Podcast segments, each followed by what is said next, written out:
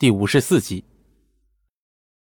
哎呀，也是，哪有时间了？你陪妈去检查一下吧。现在就去呗。张璇自幼丧父，母亲一手把他带大，这些年的操劳让张春平的身体愈发的走下坡路。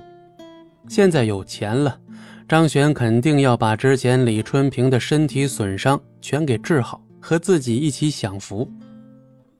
两人一起来到医院中，经过一下午的检查，坐在走廊中等候的张璇终于拿到了检查结果。李春平也从后面走了过来。哎，怎么样啊？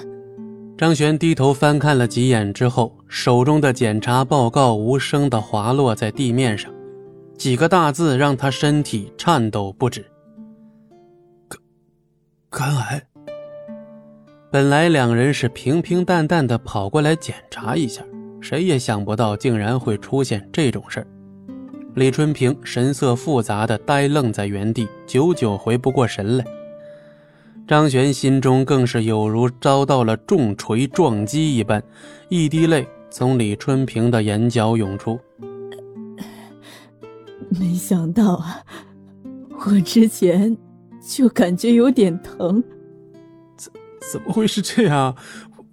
我去问问医生，我去问问医生该怎么治，不管花多少钱，我一定把您治好。医医生，我我母亲这个病可以治吗？这个病以目前的科技来讲无法治疗，可以用昂贵的进口药来吊着命，但能活多久，完全看自己的造化了。医生的话宛如给张璇关上了最后一扇门。走出医生的房间，张璇给母亲赶紧办了住院。张璇，我这病能治吗？啊啊，没事的妈，呃，能治，这病当然能治了。呃，只是说前期而已，您等着手术就行。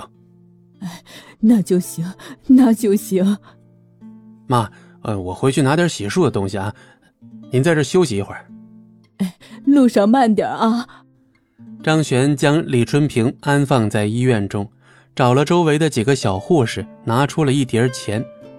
我妈的病，麻烦几位不要说太多。几个小护士都明白张璇的意思，全都点了点头。先生，肝癌到了这个地步，其实已经没什么治愈的可能性了。几个小护士劝告张璇。